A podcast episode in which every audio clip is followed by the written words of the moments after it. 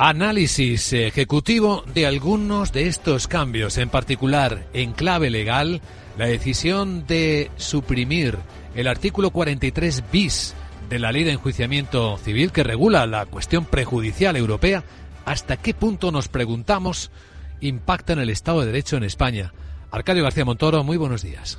Buenos días, Vicente. ¿Hasta qué punto impacta? ¿De qué hablamos?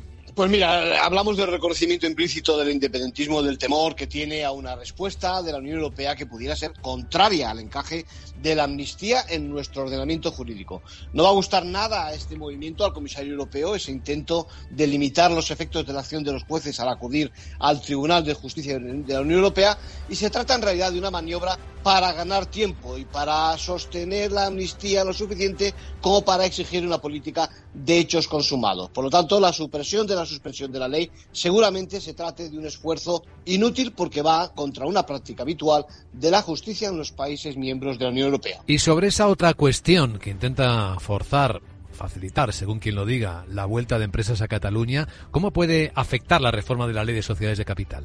Pues mira, lo primero es decir que, que, el centro de decisión, de nuevo, poner otra vez en la Junta de Accionistas en materia de sede social en grandes empresas es un paso atrás, ¿no? El Consejo de Administración ya responde siempre a lo que quieren los socios. Esta reforma no va a tener efectos retroactivos, no es un camino de vuelta a Cataluña automático, por lo tanto, en cada empresa habrá que volver a discutir la nueva localización, de planteárselo, y el dinero ya sabemos que es sabio, los accionistas saben perfectamente dónde encontrar mayor estabilidad y seguridad jurídica. En conclusión, pues cambio de cromos, el que vimos ayer, que da respiro al gobierno, pero yo diría que en ambos casos los cromos facilitados están repetidos, y se trata de acciones poco eficaces para la causa independentista que no van a reportar cambios ni merman nuestro Estado de Derecho. Gracias, abogado.